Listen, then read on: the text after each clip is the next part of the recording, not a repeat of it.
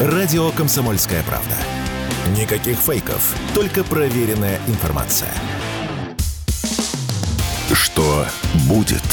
Честный взгляд на 29 ноября. За происходящим наблюдает Иван Панкин. Действительно, Иван Панкин в студии радио «Комсомольская правда». Рад приветствовать всех тех, кто к нам только что присоединился. Начинаем новый час. И напоминаю по традиции, что трансляции идут в YouTube. Канал там на YouTube называется «Не Панкин Слит». Напишите, пожалуйста, и найдете трансляции. Разумеется, ставьте лайк, нажимайте на колокольчик. Все как обычно. В чате пишите, потому что в середине этого часа я еще с удовольствием буду с вами общаться в перерыве. Микрофон будет работать. В Рутюбе, во Вконтакте все то же самое. Только там канал группа называются «Радио Комсомольская правда». Подкаст платформы я уже в самом начале нашего эфира час назад перечислял. Нет смысла напоминать, разве что подкаст платформа подкаст.ру. Это такой агрегатор, где есть все, и там вы нас можете найти и программу, и саму радиостанцию, все остальные программы, разумеется, э, тоже. Так, э, телеграм-каналы мой Панкин, подписывайтесь, пожалуйста, и на телеграм-канал Радио Комсомольская правда тоже там дублируется прямая видеотрансляция. Так, ну сейчас мы поговорим, я надеюсь, вот через некоторое время, через пару мгновений к нам присоединится Роман Романов, известный политолог, стример, многие из вас его знают по стримам на YouTube. Русский алармист, вот такое вот необычное название у его канала на YouTube. Там он ведет регулярные стримы и телеграм-канал «Шестой день». Собственно, с ним мы поговорим о будущем России, потому что вчера э, Владимир Путин сделал ряд интересных довольно-таки заявлений, мы по ним обязательно пройдемся вместе с Ромой. Вот, э, допустим, без суверенной сильной России прочный миропорядок – невозможен. А вот о том, что Россия находится вообще в авангарде построения нового миропорядка, мы, собственно, и будем рассуждать. Единственное, вчера очень интересная новость, которая меня удивила, произошла.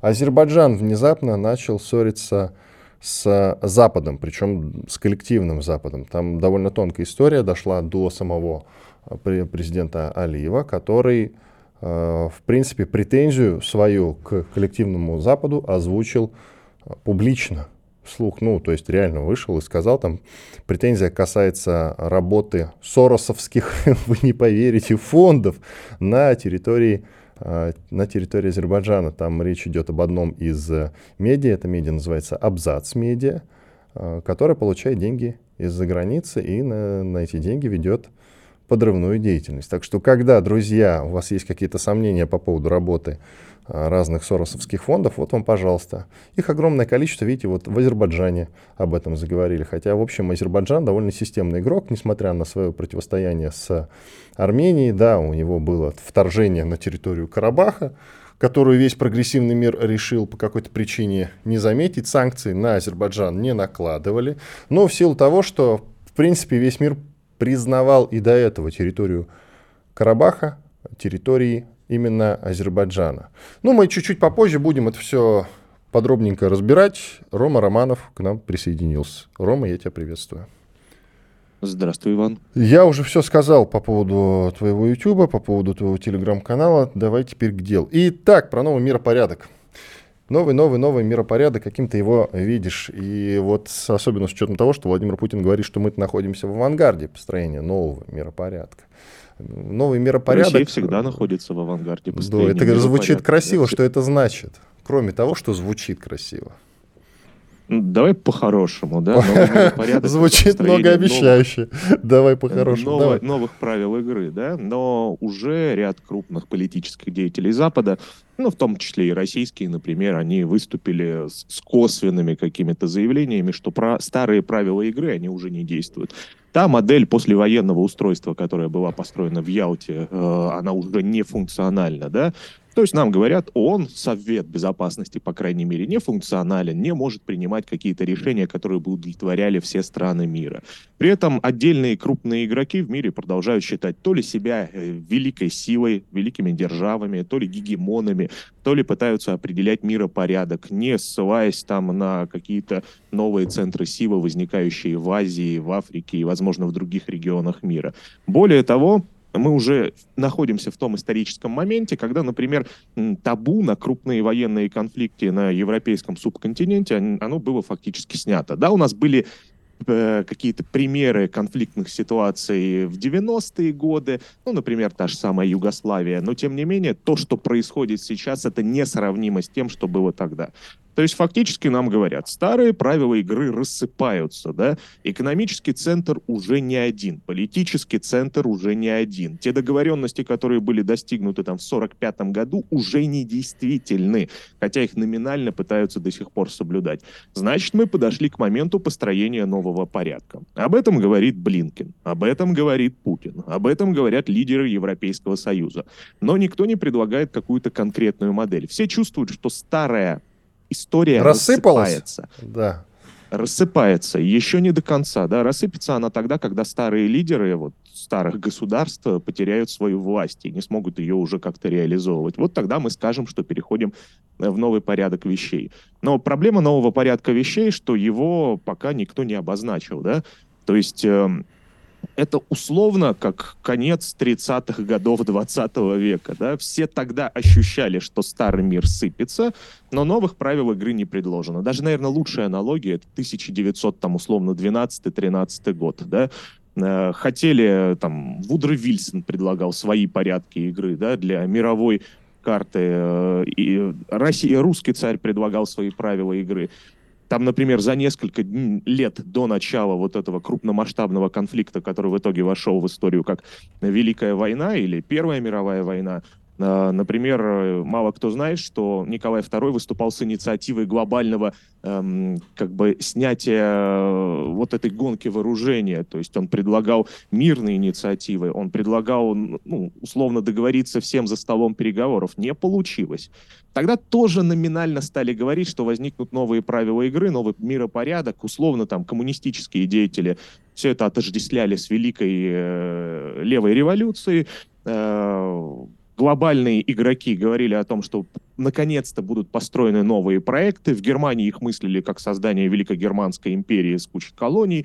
В России мыслили как э, наконец-таки выход э, русского царя к Босфору и Дарданеллам и формированию вот этого великого православного и славянского братства э, Панславийского союза в Америке и в других европейских государствах немного по-разному и по-другому. В итоге мы увидели тот миропорядок, который после 1918 года не устроил никого, но тем не менее это было абсолютно новое явление, да, э, с десятками уничтоженных империй, с возвышением абсолютным Великобритании, с усилением американского проекта, с появлением неожиданно на периферии Европы крупного коммунистического игрока, который вовсе всех пугал, э, создавая там реакционные режимы на территории э, Европы. То есть мы понимаем, что старое разрушается, но сформировать новое э, смогут только те люди, которые, собственно, предложат проекты жизнеспособные. При этом мы их сейчас можем даже и не видеть.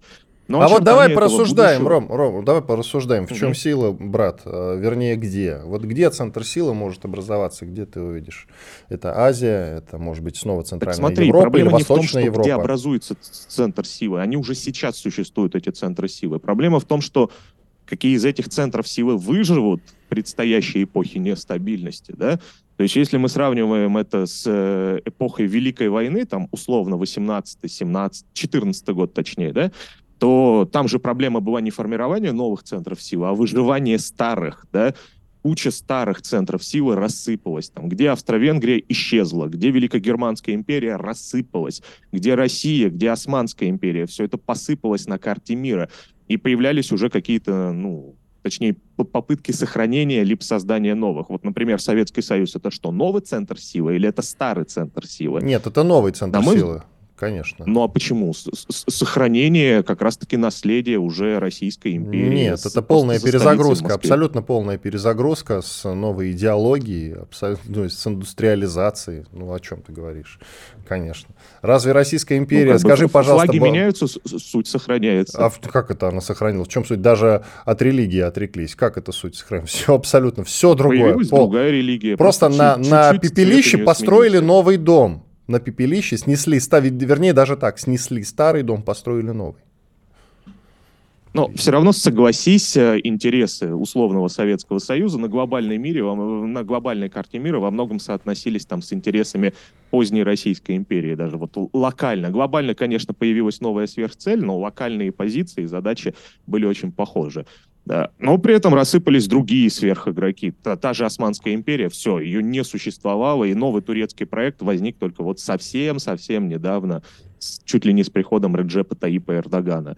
Э, поэтому здесь скорее нужно понять, кто может пройти через вот эту эпоху турбулентности, а кто через нее не пройдет. Мы же видим противоречия и проблемы практически везде. Вот даже появились первые ласточки, как ты говоришь, этого нового мира порядка, да? Сначала у нас был вот Дональд Трамп в США. Никто же не ожидал, что он победит тогда в шестнадцатом году. Многие такие, ну, блин, очередной популист, клоун, ха-ха, смешно. Но даже Трамп не ожидал этого. В итоге все осознали, что это была какая-то первая волна популизма. Многие эксперты тогда говорили, что она сойдет на нет, исчезнет в какой-то момент времени. Но разве это так? Мы видим, как эта волна популизма постепенно начинает расходиться по миру, причем ярко выраженного правого. Да, вот, да, например, да, я с тобой согласен. Да, Аргентина недавно. до этого, собственно, это было, при, когда Болсонару правил в Бразилии, правда, его сместили, как и Трампа, но тем не менее. Давай паузу сделаем. Роман Романов, э, политолог, журналист, стримы на YouTube. Э, «Русский алармист» называется YouTube-канал, и телеграм-канал «Шестой день». Подписывайтесь, пожалуйста. А мы продолжим через две минуты. Оставайтесь с нами. Радио «Комсомольская правда». Срочно о важном. Что будет? Честный взгляд на 29 ноября. За происходящим наблюдает Иван Панкин. И Роман Романов, политолог и стример на YouTube канал «Русский алармист». В Телеграме «Шестой день» называется его канал. Пожалуйста, подписывайтесь там и там, смотрите вечерние стримы. Очень рекомендую. Итак, Роман, давай продолжим про построение нового дивного, я надеюсь, мира, может быть и не очень дивного, но это если до ядерной войны не дойдет, то все будет хорошо. Так или иначе, старый мир э, рассыпается, разрушается, строится новый. Но Вернее, создается, не строится, потому что никто его не строит. Единственная, наверное, страна, которая пытается его строить, при этом э, пока что занимаясь э, вот разрушением старого мира, это Россия. Она же находится в авангарде построения вот этого нового мира, нового миропорядка, как сказал вчера Владимир Путин. Так что давай продолжим. Итак, как все-таки будет выглядеть, как ты считаешь, мир в перспективе ну, ближайших 10 лет? Ну, уже первые очертания, опять же, как мы с тобой сказали, есть. Но теперь давай с больших каких-то политических категорий сместимся на малые, да? Э, вот почему в той же самой Аргентине побеждает вот этот Хавьер Милей, да, оказалась абсолютно клоунская, безумная фигура правого популиста, да? Побеждает по одной простой причине. Люди посмотрели на старые элиты, посмотрели на старый эстеблишмент, посмотрели на ситуацию в стране в последнем разрезе там 10-15 лет. Что они видят, да, постоянно перед собой? Абсолютную неэффективность, упадок государственного аппарата, упадок государственного обеспечения, образования, медицины и прочее. Подорожание стоимость жизни – это явление, которое проявляется сейчас по всему земному шару. Да? Вот любят, например, в России говорить про подорожание курятины, но вот если посмотрим статистику, она дорожает не только у нас, но, например, там, в Великобритании, в Европейском Союзе, да даже в Турецкой Республике и в Нигерии. Причина этого всего глобальная ну, рассыпаются торгово-экономические связи. Это одна из причин. Ну, то есть, по факту, люди видят, как их некогда более-менее стабильная и нормальная жизнь, она рассыпается, она уничтожается, ее нету. Э, то, что ты мог себе позволить еще 3-4 года назад, до пандемии, например, сейчас для многих превращается в некую роскошь. Старые политические элиты не находят ответа на эти вызовы. То есть, что бесконечно видят люди в той же Аргентине, в США или в Великобритании? Партийные съезды, демонстрацию намерений, как люди в галстуках и в бабочках говорят, что чуть-чуть потерпите, пояса затяните, и мы сможем жить э, более-менее хорошо. Но эти ответы людей уже не устраивают. Ладно, потерпеть 2020-2021 год, пережить пандемию. Ну а сейчас для них нет ответа, почему они должны мириться со своим упадком, в то время как элиты сохраняют более-менее неплохой образ жизни. И тут возникает ровно два радикальных ответа. Первый радикальный ответ — это что-то около фашистское. Да? Вот, например, Хавьер Милей называет себя кем? Он называет себя либертарианцем. А что такое либертарианство? По сути, это какая-то индивидуализированная форма фашистских идей, да, выраженная в абсолютной свободе, даже вопреки своему окружению. То есть нарушается вот тот самый категорический императив, когда ты говоришь, что твоя свобода не может быть ограничена свободой окружающих людей.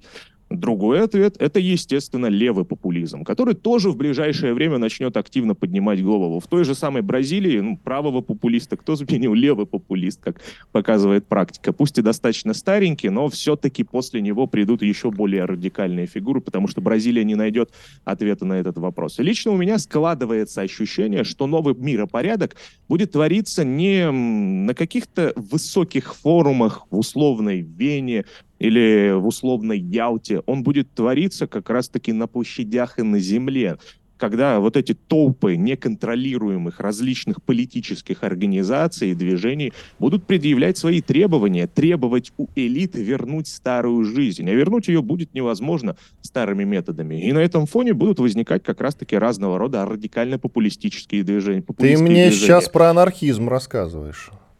Ну почему же? Это не анархизм, это как раз-таки э, усиление борьбы между различными группами в обществах. Э, здесь ровно два варианта, да? Либо боремся вовне с внешним врагом, либо появляются различные группы интересов внутри, которые будут говорить, а еще это наш уровень жизни уменьшается. Значит, в этом кто-то виноват.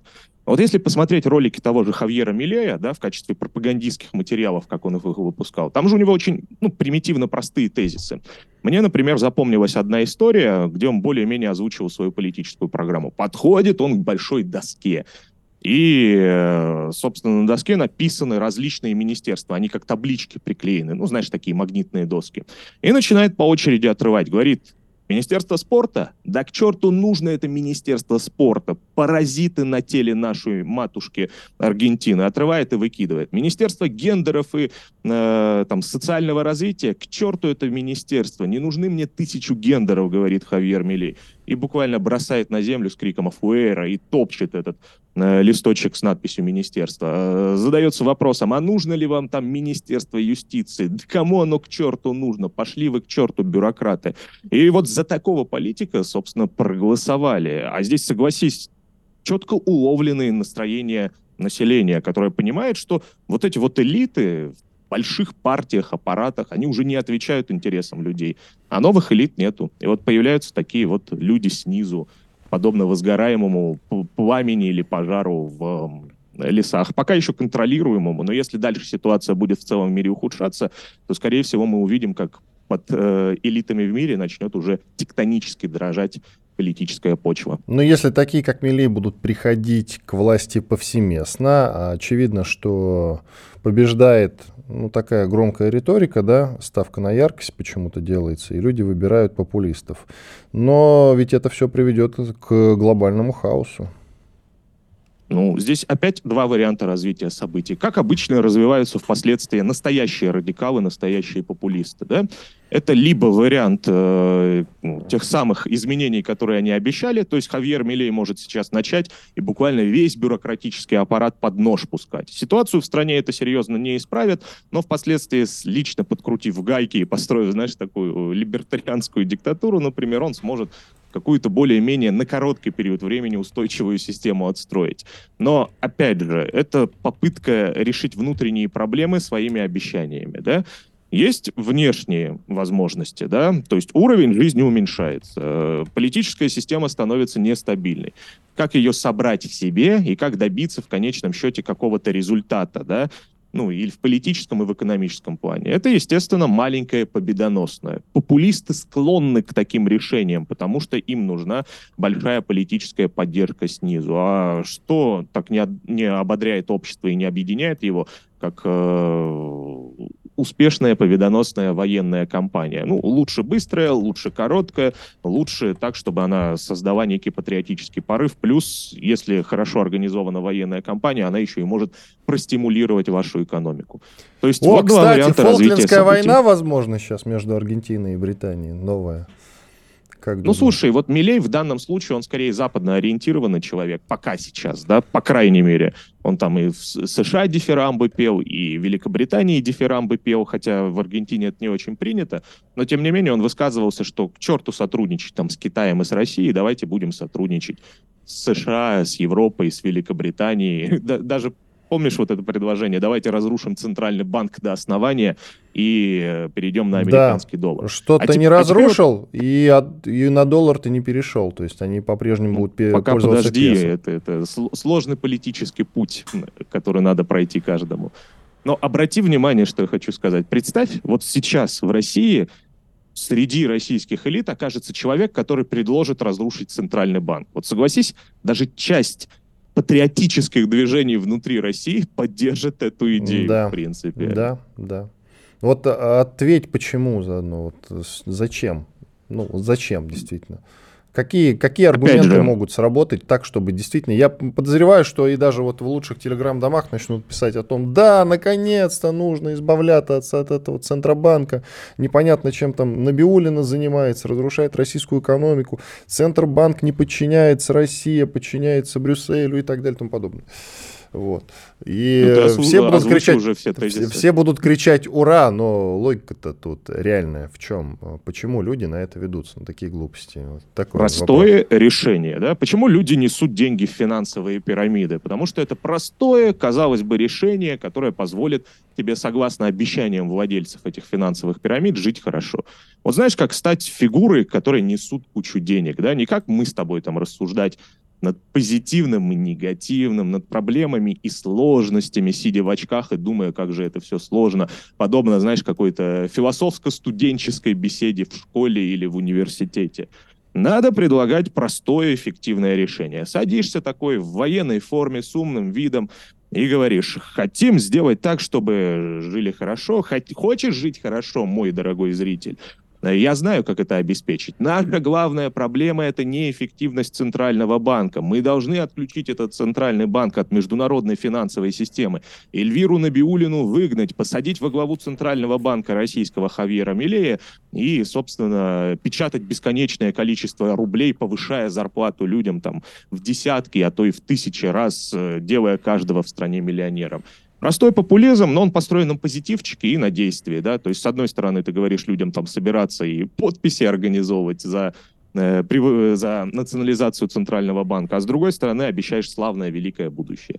И вот уже аудитория у Ивана Панкина прибавляется в десятки раз, а может быть и в сотни, э, и с ведущего на радио превращается в крупного политического лидера. Надо подумать об этом. Спасибо за идею. Роман Романов, известный политолог, журналист, телеграм-канал «Шестой день», русский алармист, так называется его канал на YouTube. Рекомендую, он там регулярно проводит стримы. Радио «Комсомольская правда». Никаких фейков, только проверенная информация. Что будет? Честный взгляд на 29 ноября. За происходящим наблюдает Иван Панкин. Продолжаем эфир в студии радио «Комсомольская правда». Иван Панкин, как было сказано только что. Сейчас к нам присоединится экономист Алексей Зубец буквально через мгновение. И будем говорить про, я думаю, идеологическую, точнее нет, э, не идеологи, экономическую идеологию, потому что, ну, часто рассуждаем же, да, про идеологию, нужна, не нужна, надо ли ее там снова вписать в Конституцию, вернее, сначала отменить запрет, а потом уже вписать, а не как у нас предлагают некоторые люди. А, именно два действия вместо одного. Так, Алексей Зубец, директор Института социально-экономических исследований финансового университета при правительстве России. Алексей Николаевич, здрасте. Добрый день, здравствуйте. Последнее время так часто действительно говорят про идеологию, и в этом смысле, наверное, экономика самый важный аспект, в принципе, да, ведь э, важнее всего это экономический суверенитет у страны. А вот что бы вы сделали, чтобы Россия, если бы были, допустим, на нужном посту, Россия добилась полного экономического суверенитета? Вот такая вот вам сложная задачка. Ну, экономический суверенитет э, в полном как бы варианте он невозможен. То есть в стране нет ни одной страны в мире, которая имела бы вот тот самый абсолютный полный суверенитет. Даже Соединенные Штаты не являются полностью суверенной страной. А вот что нужно для того, чтобы а, быть более суверенной страной, чем сейчас, это система как бы внешних экономических связей, которая бы позволяла выходить из кризисов а, с минимальными потерями. То есть диверсификация внешних связей, отсутствие завязки на какие-то конкретные природные ресурсы, на отсутствие связей с конкретно ну, доминирующих связей с теми или иными внешними партнерами, которые там могут там, в силу своих интересов а, поставить под вопрос а, ну, будущее, экономическое будущее вашей страны, нашей страны, да, а вот такая диверсификация является одним из оснований суверенитета. То есть наличие большого количества экономических, как бы внешних рынков, на которых мы работаем, и наличие большого количества партнеров, на связи с которыми являются гарантией того, что один отдельно взятый партнер не сможет э, нанести вам ущерб, который несовместим с дальнейшим как бы существованием вашей страны. Вот такие основные такие основные э, подходы к тому, чтобы стать более суверенной страной. Так, ну это подходы, а действия? Действия. Действия, расширение всякого рода. Ну, во-первых, по возможности не, э, как бы сказать, не враждовать с э, внешними игроками. То есть э, то обстоятельство, что мы оказались в состоянии жесткого конфликта с э, коллективным Западом, является следствием, ну, скажем так, внешней да, агрессии этого коллективного Запада против России. И об этом президент Путин неоднократно говорил, что ну, Россия не была инициатором этого конфликта. А вот опять же президент, который президент неоднократно заявлял подход, который сводится к тому, а что мы должны дружить со всеми, кто не является нашими врагами, вот это и есть гарантия того, что а, российская экономика будет стабильной. Ну, то есть, в переводе на русский язык, если говорить о наборе действий, которые необходимо предпринять сейчас, это максимальное развитие любых нормальных политических, экономических связей с любыми странами, которые хотят с нами дружить. А что касается, знаете, таких простых действий, например, вот сейчас опять возобновилась дискуссия по поводу так называемого велфера, ну, это выделяемая государственная материальная помощь малоимущим.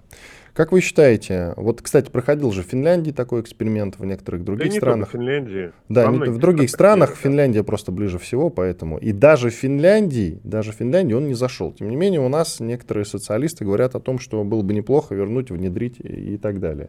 Этот самый э, велфер, а вы что скажете? Но это велфер, кстати, поясните, пожалуйста, что это не равно вертолетным деньгам, есть и такой термин.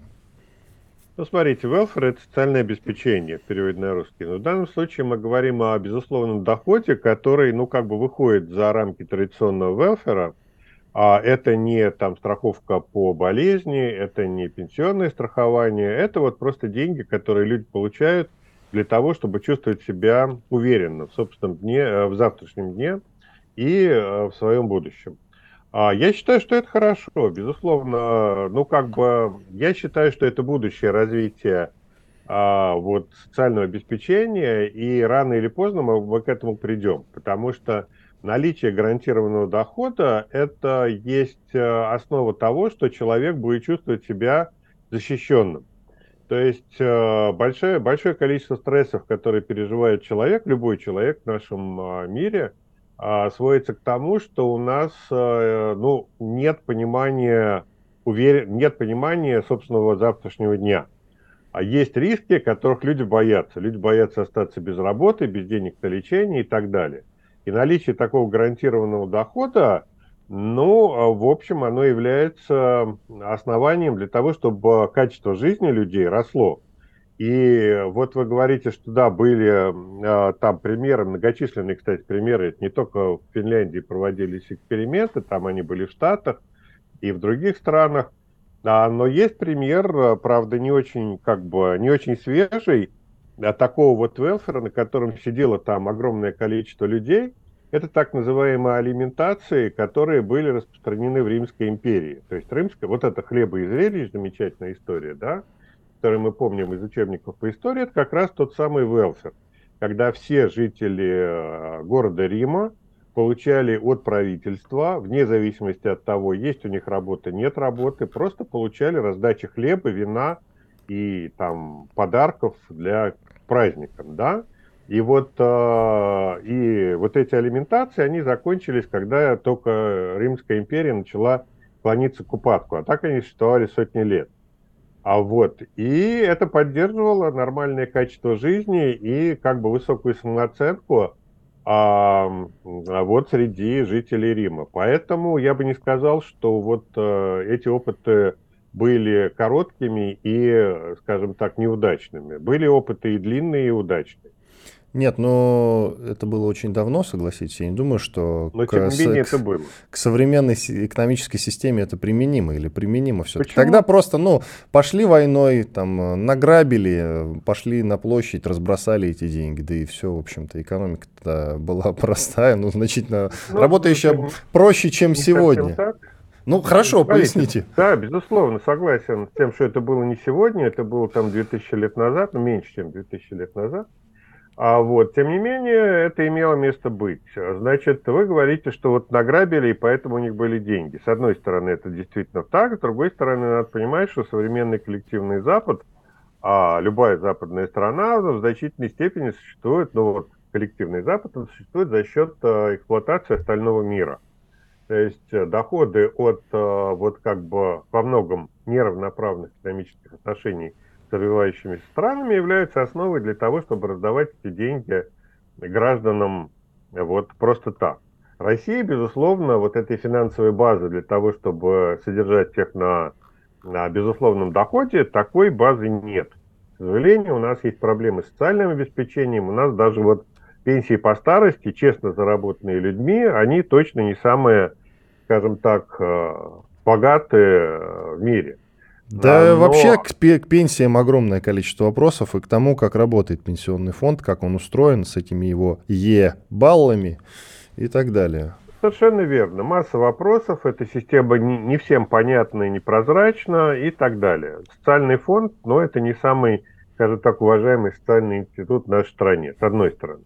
С другой стороны, все-таки проблема увеличения а богатство нашей страны, она так или иначе решается. Вот последние опросы, которые я видел, показывают, что у нас на число людей, неудовлетворенных своим материальным положением, оно снижается, как ни странно, и в настоящий момент оно там меньше 20%.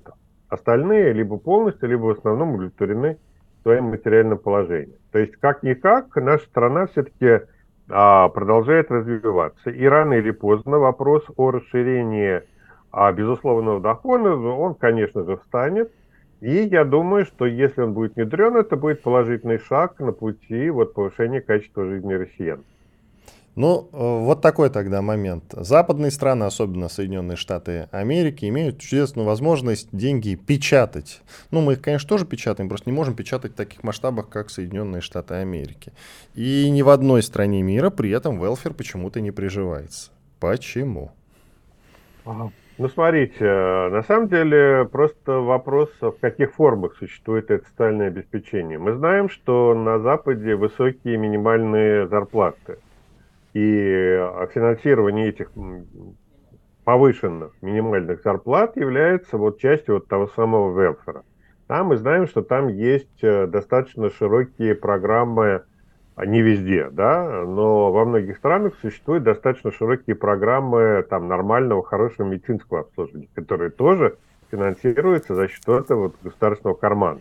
То есть вопрос состоит в том, каким образом эти деньги перераспределяются – их можно раздавать в виде обязательного вот этого минимального дохода, а можно выдавать населению в качестве минимальной, тоже очень большой зарплаты, там 500-700 долларов там, или выше. А вот, а, то есть вопрос в данном случае не в том, есть деньги или нет, а о том, каким образом они перераспределяются. И а, обязательный минимальный доход – это лишь один из способов. Давайте а... сделаем паузу, Алексей Николаевич. Через две минуты продолжим. Громкий сезон на радио «Комсомольская правда». Громкие премьеры, громкие гости, громкие темы. Что будет? Честный взгляд на 29 ноября. За происходящим наблюдает Иван Панкин. Да, продолжаем эфир. Финальная часть нашего сегодняшнего разговора. Я беседую с Алексеем Зубцом, директором Института социально-экономических исследований Финансового университета при правительстве России. Алексей Николаевич, давайте продолжим. Тут э, интересное да, мероприятие. Я закончу. А, да, пожалуйста, почему, да, пожалуйста, пожалуйста. Почему нет э, вот этого безусловного дохода, почему он не прижился на Западе? Ну, потому что это дорого. Был референдум, например, в Швейцарии, когда они там решали, вводить ли им вот этот безусловный доход – они решили, что они не будут вводить э, этот доход, потому что это потребует увеличения налогов. То есть платить каждому там несколько сот евро в месяц, это огромная нагрузка на государственный бюджет, при том, что все западные страны сильно закредитованы, у них там долги 60-80%, у некоторых там сильно больше 100% ВВП а, долг, и в этих условиях откуда-то надо изыскивать деньги на этот вот велфер, но они решили, что а проще остаться как есть, без введения обязательного дохода, просто из-за того, что денег нет. По поводу еще пенсион... пенсионной реформы хочу вас спросить. Вот в 2018 году реформа была принята. Скажите, пожалуйста, она какие-то реальные принесла плоды? Или вот сейчас мы понимаем, что реформа-то была пустой и ненужной совершенно? Нет, она была, безусловно, нужна, и более того, тут я присоединюсь, поддержу президента России, который говорил, что, вот тогда говорил, что эта реформа, а, ну, собственно, она, другого варианта, кроме этой пенсионной реформы, просто не было. Проблема состоит в том, что у нас а, а, есть проблема, была проблема убывания численности работоспособного населения. Так вот, благодаря этой пенсионной реформе, у нас сегодня численность работоспособных работающих россиян не уменьшается. То есть, не удал... То есть задача была две в этой пенсионной реформе. С одной стороны, увеличить уровень дохода пенсионеров, а вторая – сохранить численность рабочей силы.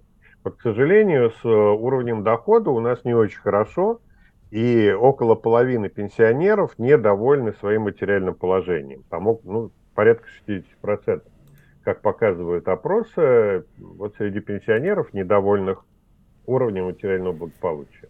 Но вторую задачу, поддержания численности работоспособного населения, ее удалось решить. Ну, хотя бы в этом она оказалась успешной. И вот любопытная новость, есть такая, а, такое американское издание «Политико» оно называется, и оно, э, значит, назвала лучших в своем деле или худших в своем деле людей. Например, э, главу Российского Центробанка Эльвиру Набиулину назвала главным разрушителем за вклад в усиление российской экономики. Рейтинг там был э, по категориям деятелей мечтателей. Мечтателем стал Зеленский, а вот э, разрушителем назвали Набиулину. Дональд Туск из Польши победил как человек года в Европе. Ну вот про Набиулину, конечно, интересно послушать ваше мнение. Смотрите, а вот у нас принято Набиулину ругать. Да. А, и более того, есть целая там группа политиков а, и журналистов, которые сделали себе имя на обвинении Набиулина в том, что она национальный предатель. Причем они как бы этого не скрывают. Да? Ну, Делягин, Хазин, Колташов, Ну, не будем кстати. называть фамилии. Есть не, люди, но они которые... же этого не стесняются, это же открытая информация. Да-да-да, да-да-да, не стесняются. Они стали известны благодаря этому. Но, смотрите, а если говорить о действиях Центробанка и обоснованности этих действий, я согласен с тремя четвертями действий, которые совершает ЦБ, я с ними согласен. Надо понимать, что очень, ну, почти все, да, действия Центробанка, они обоснованно имеют экономическую основу. В то же время, вот последняя история с повышением ставки, которая сегодня там у нас рискует подняться выше 15%, а, скорее всего, там будет очередное повышение – А, вот, я этого не понимаю. Это в первый раз вот за последние годы, когда я не понимаю логику действий Центробанка. А, и у меня есть подозрение, что здесь идет какая-то не экономическая, а политическая, какая-то подковерная борьба, которая приводит к тому, что Центробанку приходится предпринимать действия, которые с точки зрения экономики совершенно не обоснованы. Какие, например? Ну, например, ну, повышение ставки, прежде всего. Потому что совершенно очевидно, что задача достижения ключевой э, инфляции а 4%, которые вот ради чего повышается ключевая ставка, надо понимать, что это неосуществимо в принципе на ближайшие годы до тех пор, пока у нас идет спецоперация. Спецоперация требует огромного расхода денег, и пока бюджет заливает деньги из ведра, вот эти проекты, связанные и с ВПК, и с развитием новых территорий, и выплат там, военных, вот до тех пор, пока это, этот процесс идет, инфляция у нас точно будет не, там, не 4%, а 6-7, может быть 8-10. И э, говорить о том, что мы будем повышать ставку, чтобы вот снизить инфляцию до 4%, но это совершенно бессмысленное действие, потому что при любой ставке инфляция в 4% недостижима. Отсюда возникает вопрос, понимают ли они это простое обстоятельство?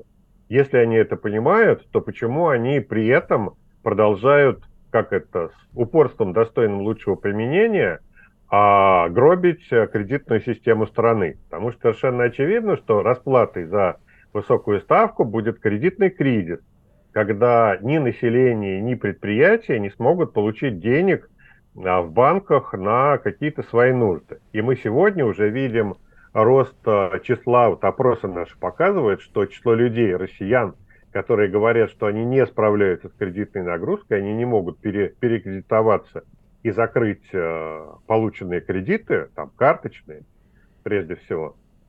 А вот количество таких людей растет. Та же самая история с ипотекой. Там тоже совершенно очевидное назревание ипотечного кризиса из-за того, что деньги стали слишком дорогими. И вот зачем в этих условиях э, толкать э, ставку снова вверх, этого я просто не понимаю. Вот первый раз на протяжении многих лет, когда действия ЦБ мне непонятны. А ну, а вам основном... Набиулина ответит, шибко умные вы все, у нее же тоже есть какая-то аргументация, правда? Ведь вот какая интересно? Ну, надо пос... ну, инфляция, да, инфляция 4%, они хотят видеть инфляцию 4%. Но с другой стороны, я только что объяснил, что ставка 4, инфляции 4% это совершенно недостижимо, пока э, идет э, война, надо принимать там вот данность такой, какой она есть. Вот когда военные действия закончатся и начнется какая-то стабилизация, но тогда у нас появятся другие расходы. У нас появятся расходы на восстановление новых территорий. А вот пока это все идет, 4% это совершенно нереалистично. И возникает вопрос, вот эта вот словесная игра, эта эквилибристика словесная, чего ради это затевать, когда любому экономисту понятно, что ну тут на, вся эта история на ногах не стоит. И вот это большой вопрос. Но в рамках конспирологических рассуждений давайте затронем и такую тему. Ведь мероприятие э, Политико издания прошло в Брюсселе, и, ну, которое было посвящено оглашению наиболее влиятельных персон э, за год. И Набиулина побеждает как раз в категории разрушителя. Так или иначе звучит ну, очень странно, особенно с учетом всех этих подозрений по поводу того, что она работает на Запад, она же не подчиняется России, ну, ЦБ же не подчиняется вроде как России, да, он э, более нет, плотно ну, связан с МВФ. Ну, он... да нет, но это все ерунда. А если бы были хотя бы малейшие подозрения в том, что она является иностранным агентом, ну, дав она давно была бы в отставке или, там, я не знаю, в тюрьме. Мы знаем там многих российских чиновников, которые оказались в тюрьме за связи с Западом. А, вот, поэтому, ну, пред, я не рассматриваю вероятность того, что высшие руководители страны не видели бы этих связей, если бы они были. Поэтому я считаю, что это в любом случае человек, который действует в интересах России, так как она их понимает. Но в то же время возможна ситуация, при которой вмешивается политика и заставляет э, ЦБ предпринимать какие-то действия, которые, ну, опять же, вот на ногах не стоят. Повышение ставки – это та история, которая мне непонятна, и где я вижу политический подтекст – а не экономический. Какой конкретно, не могу судить, потому что, ну, инсайдов у меня нет. Главное, вот я специально открыл, главная особенность правового статуса Центрального банка – это его независимость от органов власти. А действительно Центробанк, это ему на пользу нет, идет, ну, что он независим от органов нет, власти? Ну, смотрите, руководитель ЦБ назначается э, Думой и, естественно, там по представлению президента. То есть говорить о полной неподотчетности, ну, я бы не стал. Дочетность есть, во всех странах мира, ну, практически во всех странах мира, ЦБ является независимым, потому что он должен проводить политику в интересах экономики страны без влияния политики. Поэтому вот некая степень независимости присутствует. Но при этом и в нашей стране степень независимости Центробанка я бы не стал преувеличивать. Если формально ее и нет, то фактически она присутствует. В этом нет никаких сомнений. И ну, рассказывать про то, что Набиулина предатель, ну, это вот пусть там э, перечисленные вами журналисты а, зарабатывают себе на этом там число подписчиков и, и как бы репутацию аудитории, я в это не верю. Все, это, это замечательно, что я это от вас услышал. Спасибо большое. Алексей Зубец, директор Института социально-экономических исследований финансового университета при правительстве России, известный российский экономист, был с нами на связи. Друзья, даже если вы являетесь поклонниками действительно тех обозначенных замечательных, в том числе экономистов, которых я назвал, это вовсе не означает, что они правы по некоторым вопросам. Просто имейте это в виду, слушайте, пожалуйста, и другие альтернативные мнения. Всегда это очень важно. Иван Панкин был с вами сегодня, остался очень доволен. Сколько у нас там в секундах до конца? 10 секунд. Благодарю за то, что были вместе со мной и вместе с нами. Разумеется, продолжайте слушать радио «Комсомольская правда». До завтра, друзья. Радио «Комсомольская правда». Мы быстрее телеграм-каналов.